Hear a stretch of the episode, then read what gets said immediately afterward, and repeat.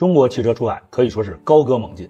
二零二一年全年出口超二百万辆，二零二二年全年出口超三百万辆，而今年上半年汽车出口就高达二百一十四万辆，其中新能源汽车出口五十三点四万辆，同比增长一点六倍，成为汽车出口新的增长点。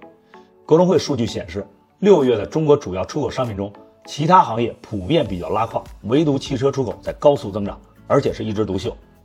不过，中国汽车出口主要分为自主品牌出口和外资合资品牌返销这两种主要类型。今年上半年，特斯拉中国出口量达十八点二万辆，占据了中国新能源汽车出口的三分之一，并且越来越多的外资车企也开始将中国作为重要的返销生产基地。因此，中国的汽车出口如果只看出口总量，那确实超过了美国、德国和日本。但实际上，德美日这些国家很多都在别的国家设了生产厂的。这些车当地产当地销，也都被算作了国产，没有算作出口量。也就是说，这些隐含的实力容易被我们忽略掉。中国汽车出口大幅增长固然可喜，但我们不能只看到账面数据就沾沾自喜、过分陶醉，而是更要看到背后的差距和挑战，甚至一些暗藏的凶险也不得不防。比如，从中国出口的前几大国家来看，排名第一的是俄罗斯，第二的是墨西哥，第三的是比利时。显然，世界上主流的汽车市场还没有被我们完全攻克。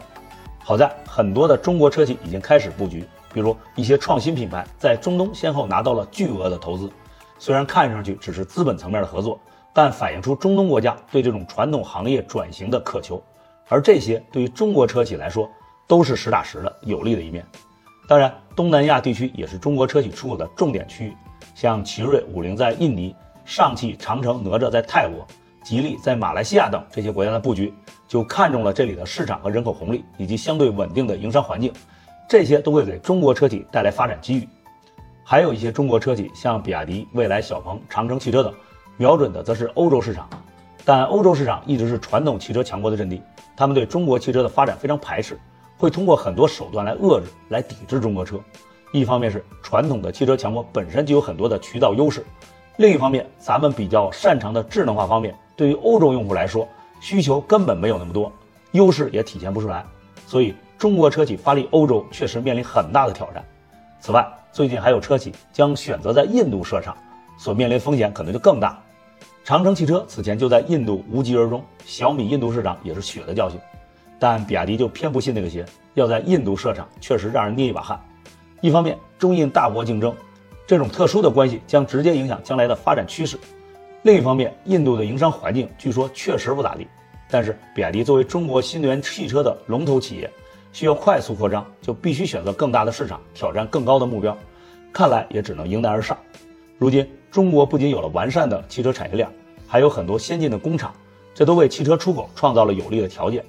中国的汽车要想真正走向世界，真正在世界各地站稳脚跟，也必须采取在其他国家设厂的方式，才有利于长远的发展。中国的出口。虽然增幅很大，出口量也很大，但实际上从出口大国到世界级的汽车大国还是有很大差距。这个坎儿对中国汽车来说虽然很难迈过去，但必须要迈过去。我们要出口，就是要出口这种附加值高的产品，能够长期稳定获得收益的产品，能够对中国品牌发展有利的产品。